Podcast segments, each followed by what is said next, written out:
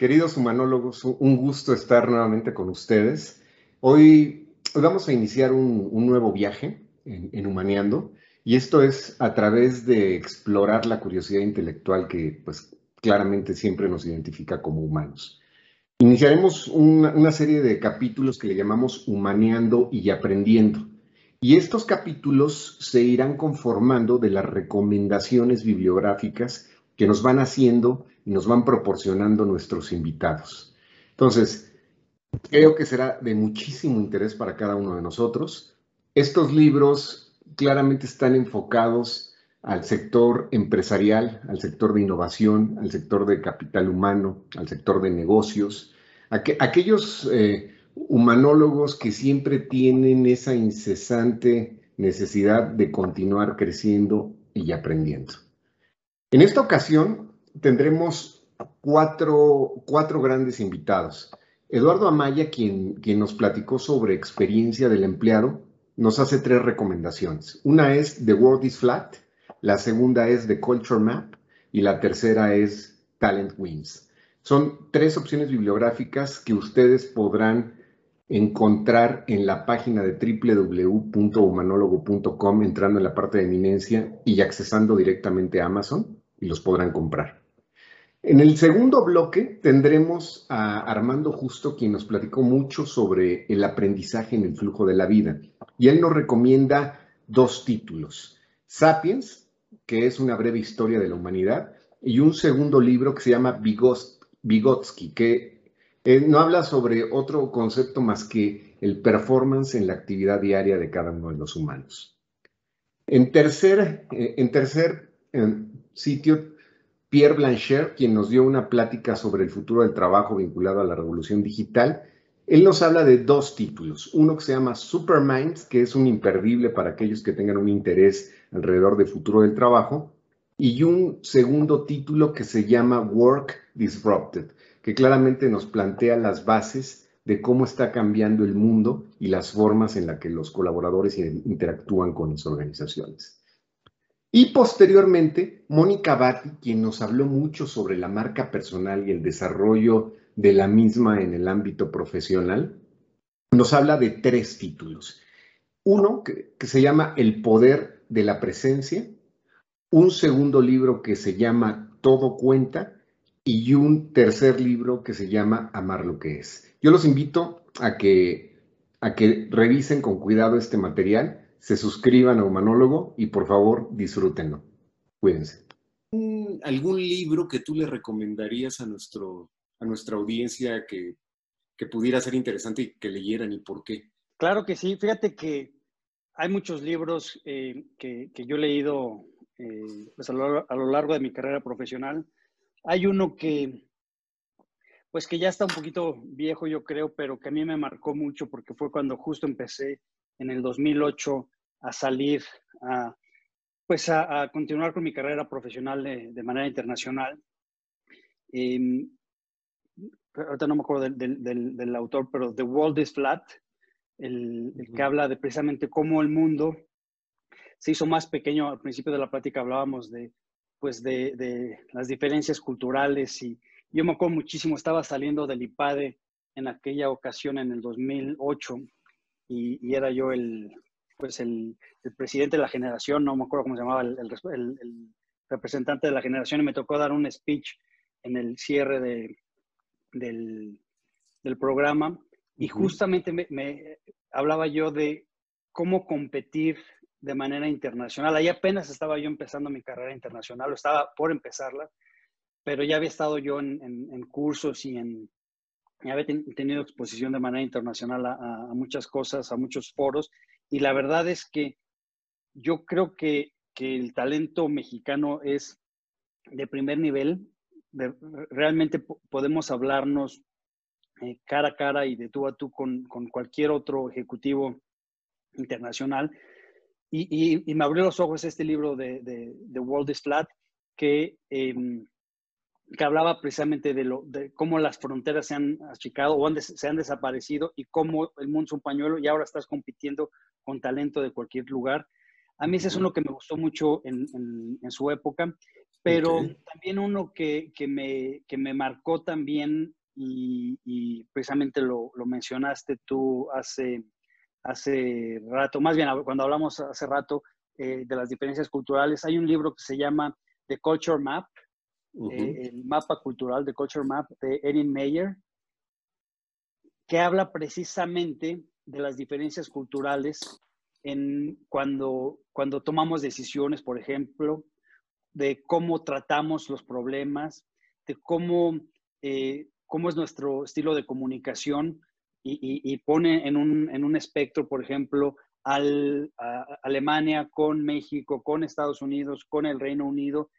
Y cuando lees este libro de Culture Map, te das cuenta, y, fue justo lo que hicimos, hablábamos tú y yo de, em, de, de, mi experiencia profesional, que me costó trabajo en Alemania y liderar un equipo en Alemania, y te platicaba yo que hicimos como una pausa en el camino para conocernos. Precisamente utilizamos este libro eh, de, referencia y hablábamos de diferentes rasgos, de cosas del día a día y de cómo el mexicano que acababa de llegar, cómo las abordaba y cómo los alemanes las abordaban. Y estábamos en, en, foros completamente diferentes. Y empezar a analizar eso, no sabes cómo nos sirvió para hacer mucho, eh, nuestra relación mucho más productiva y mucho más constructiva. Entonces, para mí este, este libro de, de Culture Map de Enin Meyer o Enin Meyer es eh, un libro que, que, yo les recomendaría muchísimo. Em, y por último, quizás el de Talent Wins. Talent Wins, que es, eh, habla mucho de, de, la triada, por así decirlo, que, que, tienen que formar el CEO con el CFO y con el CHRO. Para mí, el equipo, cuando trabajan en, en armonía esos tres, y trabajan en equipo, realmente es, eh, la organización se vuelve mucho más poderosa y es de alguna manera lo que hacemos nosotros aquí en L'Oreal, ¿no? Eh, tenemos inclusive nuestro grupo de chat en WhatsApp eh, donde estamos los tres y la verdad es que prácticamente todas las decisiones del negocio las, rebotamos entre nosotros tres y, las enriquecemos muchísimo porque hablamos y ponemos en un balance la parte financiera, y la parte eh, humana, o déjame decirlo de otra forma, primero la parte humana y la parte financiera. Entonces, eh, ese, eh, ese, es un libro también que, que, yo recomiendo mucho, Talent Wins. Perfecto, entonces, The World is Flat, The Culture Map y Talent Wins. Que el tercero sí lo he leído, los dos primeros no, pero claramente los, los leeré. Perfecto, muy bien. Ya, ya el primero de ellos ya es quizás un poquito viejo, pero, pero bueno, Tomás tiene conceptos muy interesantes. Al menos en su momento, hace ya más de 10 años, me, marcaron mucho, me acuerdo. Pero, pero sobre todo The Culture Map y Talent Wins son libros que, que les recomiendo muchísimo. ¿Qué, ¿Qué, le podrías decir a la comunidad? Un par de libros, no sé, lo que tengas en mente que te hayan marcado y por qué. Bueno, hay muchos libros técnicos que vimos en el doctorado y papers que vimos en doctorado, que son un poquito difíciles de, leer, uno ya después aprende a leerlos, pero son un poquito técnicos y difíciles. Los eh, libros más de, para el público en general, hay uno que me encantó, eh, ya es un poquito más viejo, se llama Sapiens, una breve historia de la humanidad, creo que es el título en español, y, y ese, ese libro me gustó mucho, porque nos ayuda a recordar el poder que jugaron las herramientas conceptuales a lo largo de la historia. Fíjate, es bien interesante. Los seres humanos utilizamos herramientas y las herramientas se han convertido en la clave del desarrollo. Sí, son habilitadores, ¿no? Te facilitan la vida, ¿no? Eh, usamos un coche para trasladarnos de un lugar a otro, utilizamos un martillo para eh, ciertos fines. Y lo, lo que es interesante es que las herramientas conceptuales nos ayudan no nada más a lograr un propósito, sino nos ayudan a transformarnos. Esto es interesante.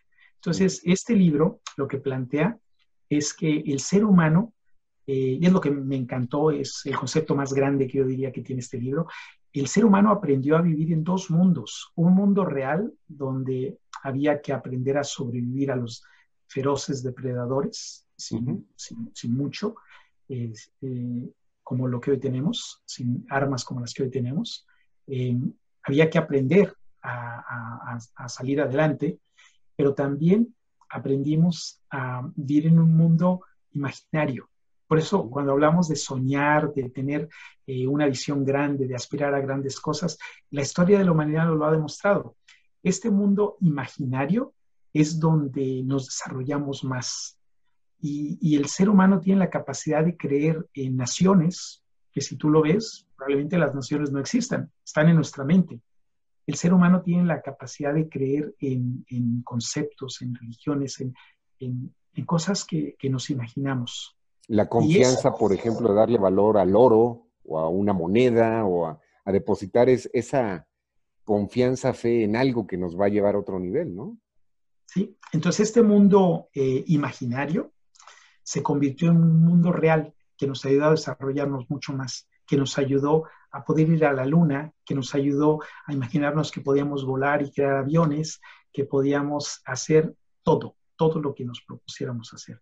Entonces, por eso es, es esa capacidad que tienen los seres humanos para vivir en esos dos mundos. Entonces, yo invito a toda la gente a que ejerzan esa capacidad. Nosotros somos co-creadores de nuestra cultura, de nuestros entornos, de nosotros mismos. Nos estamos creando y renovando todos los días. Y lo que creamos es lo que somos. Lo que hablemos es lo que somos. Por eso es tan importante los pensamientos que tenemos. Por eso es tan importante lo que decimos, lo que gesticulamos, lo que hacemos con los demás. Lo que uno habla, lo que uno piensa y lo que uno a lo que uno juega o lo que uno practica es en lo que nos convertiremos. Por eso es muy importante estar ejercitando esa curiosidad intelectual y estar siempre tratando de lograr más, de soñar más alto, de poder lograr más cosas. Y qué mejor sueño que construir una mejor sociedad, qué mejor sueño de tener una comunidad que se apoya mutuamente, qué mejor sueño de pensar que el desarrollo es sostenible, que vamos a cuidar la naturaleza, que vamos a poder ayudar a nuestros colaboradores para que nuestras familias y las familias que vienen puedan vivir mejor en este mundo. Es al final el preservar la sociedad es lo más importante. No es lo más importante inventar un, un aparato o generar mayores recursos. Es que la humanidad esté aquí por muchos años más y que tenga cada vez más una mejor eh, capacidad humana para podernos apoyar y podernos seguir desarrollando. Sí, es, este, digo, si me voy al término material y mundano de esta confianza que plantea Yuval Noah Harari en ese libro, yo, yo diría que es hasta las bases de la confianza en el sistema financiero, en una bolsa de valores, pero me voy del otro lado y es, es la confianza en el ser humano que puede llegar hasta el amor. Tú, tú depositas un sentimiento tan íntimo y tan personal que es el amor, ¿no? Es, es fabuloso. Bueno, el amor es lo más importante, porque el amor es finalmente lo que nos hace humanos. Hay otro libro que también quisiera comentar, muy, que, me ha marcado también, muy, muy interesante. También lo pueden adquirir, me parece que también está en español. Eh, es de Lois Holzman, se llama Vygotsky at Work and Play. Vygotsky es un autor ruso que fue muy revolucionario en los 1930 y él hablaba del concepto de, desarrollo eh, social a raíz de Vygotsky hubo una escuela que, es, eh, que lo ha seguido, es Cultural and Historical Development Theory, la teoría de desarrollo social y cultural. Y este libro en particular se llama Vygotsky at Work and Play. ¿Y qué es lo que tiene de característica este libro? Que nos ayuda a entender esa capacidad que tenemos los seres humanos para aprender y desarrollarnos a través del concepto de performance. Fíjate, esto es bien interesante. ¿Qué es el performance? El performance lo asociamos con la actuación. En, las, en, la actuación, en las artes, es, muy común. Es el hecho de tener un performance, de... Sí, de asumir un, un, rol, ¿no? Un rol que no es el que hoy somos, no es el que hoy tenemos. Entonces yo puedo eh, presentarme en una obra y jugar el, rol de Don Quijote, por ejemplo. Y esa capacidad tenemos los seres humanos de imitar, de jugar lo que es interesante, y este libro lo demuestra, es que los seres humanos estamos continuamente transformándonos a través de estos performances, de estas Es como yo desdoblado, ¿no? Sí, es exactamente eso. Eh, porque cada vez que nosotros nos eh, desempeñamos, cada vez que tenemos un performance, nos desarrollamos. Y cuando estos performances son en un área en la que nos interesa, pues vamos adquiriendo un mejor conocimiento esto es precisamente la clave del aprendizaje desde mi punto de vista. Eh, nos permite, por un lado, el, aprender a ser lo que no somos, pero en lo que sí nos podemos convertir. eso es bien interesante, es esa, eh, ese estado de madurez donde no somos, pero que podemos llegar a ser. Es cómo nos transformamos. Y bien interesante, en mi estudio doctoral yo lo que vi es que muchos de estos jóvenes aprenden, que están en estado de estudian ni trabajan, aprenden a través de esos continuos performances que se dan en múltiples áreas, a veces positivas, a veces no tan positivas. Entonces, eh, Vygotsky nos decía que el desarrollo de las personas se da con la toma de conciencia, que es un proceso individual, pero también con la participación de las personas en actividades sociales, que es ese proceso social. Y, es la, manera en la que se conjugan las dos cosas, una reflexión individual y un proceso social. Y estos performances generan esos dos estados, esa reflexión individual y ese, esa participación social. Entonces, eh, el performance se da, eh, es la intersección que genera ese aprendizaje de internalización y eh, aprendizaje social. Háblanos de dos, tres libros que en lo particular a ti te hayan marcado, te hayan gustado y que quisiera recomendarle a nuestros colegas y, por qué. Y, para, para cerrar esta conversación que ha sido, la verdad, bastante agradable. De acuerdo, Jorge. Eh, pues mira, eh, hoy hay, un sinfín de libros muy interesantes en, recursos humanos, sinceramente. Eh, y, cuando platicamos dije, ¿cuáles voy a escoger? Porque hay muchos, pero voy a ser un poco disruptivo.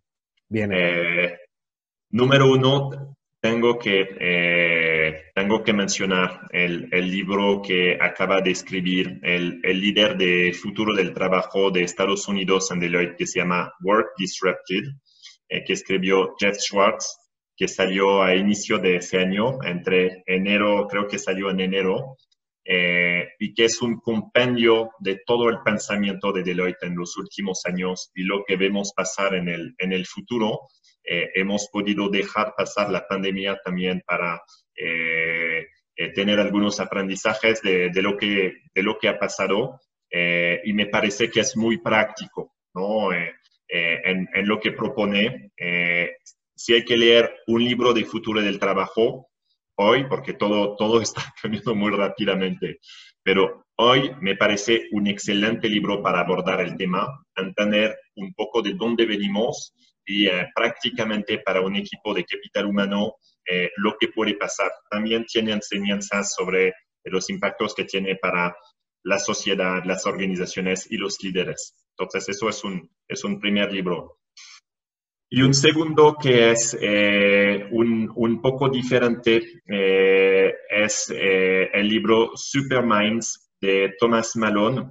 Thomas Malone es un profesor de la MIT que se enfoca en, los temas de organización que estoy siguiendo desde, desde que empecé a, a leer algunos de sus artículos. Thomas Malone escribió en 2004 un libro que se llama El futuro del trabajo, The Future of Work era alguien que había tenido muchas cosas, porque se enfocó él en la disrupción que eh, aportaron las eh, eh, empresas de la era Internet. Y se dio cuenta que había muchas cosas en la forma de organizarse y un potencial enorme que, que empezó a describir en ese libro, ¿no? que venía también siendo un milestone, vamos a decir, en toda su investigación. y ha seguido recientemente, creo que es en 2018 que ha publicado Superminds, no estoy seguro del año, pero es muy reciente. Eh, este libro habla de, del concepto de la inteligencia colectiva, en donde eh, la inteligencia colectiva, eh, desde mi perspectiva, está tomando relevancia ahora, porque trabajamos más en grupo. Y, uh, y, Thomas Malone habla de la capacidad que tenemos de medir esa inteligencia, pero cómo en realidad la tecnología nos permite eh, potenciarla hoy en día.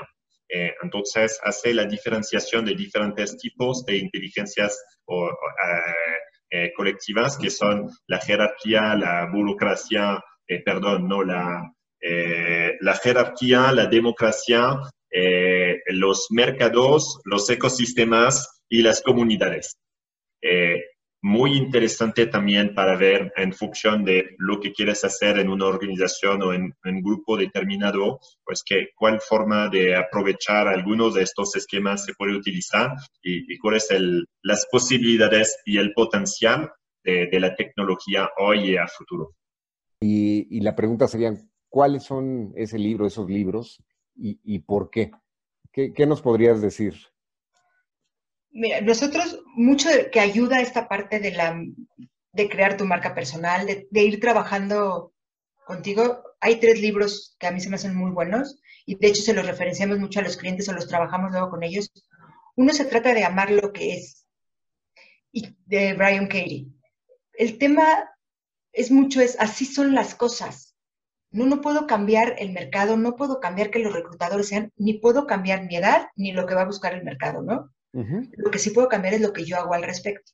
Y ahí se trabaja con cuatro preguntas poderosas, estilo coach, ¿no? Donde te ayudan, porque luego es pues, bien sencillo estas frases, el tema es cómo las aplico. No sé cómo la felicidad está dentro de ti, dices, ¿y qué hago para hacerlo, no? Aquí lo que es es un trabajo donde hace cuatro preguntas poderosas para lograr cambiar tu pensamiento. Y eso te empodera mucho a ¿no? agarrar el control de tu vida. Otro libro es El poder de la presencia de Amy Cody. Ella lo, de lo que habla mucho, y ella tiene también varios videos y demás, es cómo vas imitando hasta creértelo. La marca personal tiene algo que ver con ser alguien públicamente, ¿no? Cómo van a percibirte los demás. Entonces muchas veces ni tú te la crees. Y, dices, oye, pero para que yo me la crea, y entonces empiezas a tocar temas personales profundos y cómo empezamos a actuar y podemos empezar a ser diferentes. Y ahí tiene mucho que ver luego como el ejercicio, las dietas. No es, tú empiezas todos los días a hacer 10 minutos o a comer no pan y no te vas a dar cuenta el día 1, el día 2, el día 3 de que algo sucedió. En el tiempo, de repente un día dices, ah, mira, mi cuerpo es diferente, ¿no? Ay, ¿Por qué? Porque la constancia es la que genera el cambio y es una acción concreta. Entonces, este libro te habla mucho de actúa diferente y tarde o temprano vas a ser esa persona diferente. ¿No? Actúalo hasta que te lo creas. Este luego lo pasan mucho y lo trabajan mucho con estudiantes, ¿no? De universitarios. Y el otro libro es uno que dice Todo cuenta de Diana Orero. Es una psicóloga que habla del storytelling. Somos la historia que nos contamos. Y si tú ves, ¿no? Está en la misma familia, de repente dices, estuvimos todos en el mismo lugar y cada quien te cuenta la historia diferente. Desde la mejor fiesta o desde tus papás fueron y de repente le digo a mis hermanas, de verdad así fue y tenemos historias diferentes. Lo que quiere decir es que somos la historia que nos contamos. No está mal el fracaso. Ella habla mucho de platica el fracaso desde la cicatriz, no desde la herida. O sea, cuando uno platica un fracaso desde una cicatriz, ahí hay una, gran ventaja, una, gran historia de éxito. ¿Por qué? Porque te caíste y ya la sanaste. El tema es que vamos platicando luego en la vida, la historia desde la cicatriz, y ¿no? Y entonces ella habla mucho de cómo generar esas historias de éxito, que creo yo que es parte fundamental para, para poder venderte y generar tu, tu marca personal. Bueno, esos serían como un poco los tres libros que, que a mí se me hacen muy buenos y que luego trabajamos mucho ¿no? con los clientes o para poderse empoderar.